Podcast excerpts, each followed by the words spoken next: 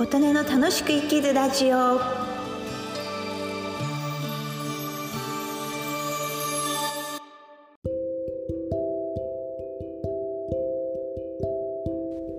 皆様こんにちは。琴音です。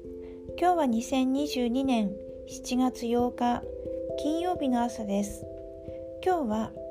縄跳びについてちょっとお話しします。縄跳び皆様最近してますか？私はしてません。縄跳びはね小学校の時にすごくすごくしてで中学の時に二重跳びが頑張ってできるようになった。それくらいで高校以降はしていないイメージです。昔は家の前の道路とか公園とか、まあ、校庭とかねそういうところで縄跳びさえあれば手軽にできるスポーツ。でしたが最近はなんか家の中でするスポーツというとなんかリングフィットアドベンチャーとかねそういうゲーム系のものはあるんですけどきっと縄跳びのね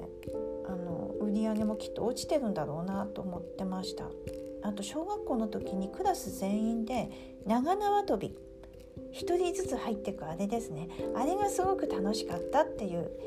印象がありますが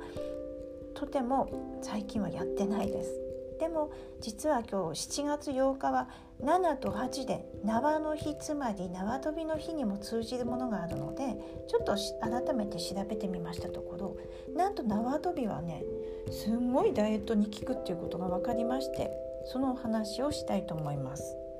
まず縄跳びって本当に手軽に縄一つでできるんですけれどもなんと縄跳びしてるだけでその消費カロリーはランニング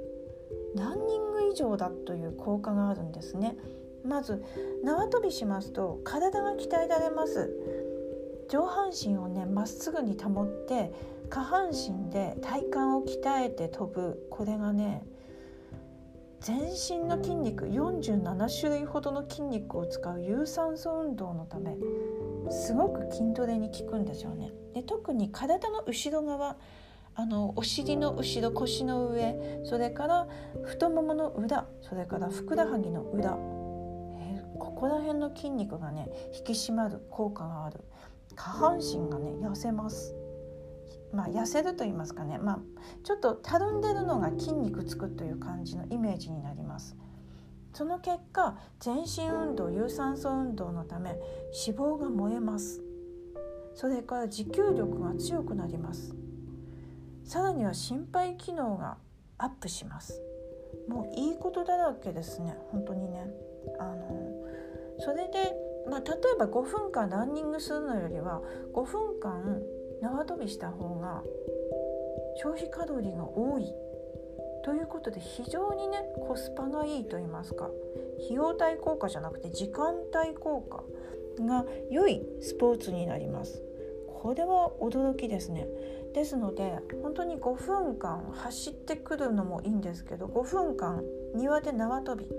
お庭とかねあったら一番いいんですけどね。これはありかなと思いますね。うん。それから、えっと、私は子どもの頃二重跳びがやっとできて嬉しかったっていう結構練習した記憶はあるんですけどなんか世の中にはギネス記録は日本人が持っていて最高は70跳びだそうです。二重跳び30跳び40跳び想像するだけでクラクラするんですけど70跳びっていうのは本当素晴らしい凄まじさがあるなと思います。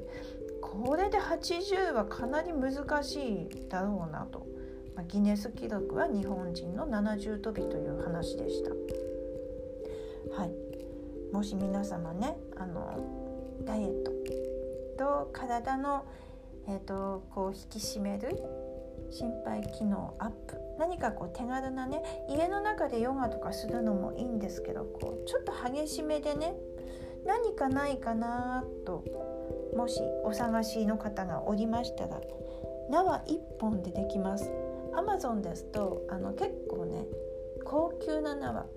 縄跳びがね縄跳び用の跳び縄が1,000円ちょっとで買うことができますのであの私も含めて次回を含めていかがでしょうか今日もお聴きくださりありがとうございました。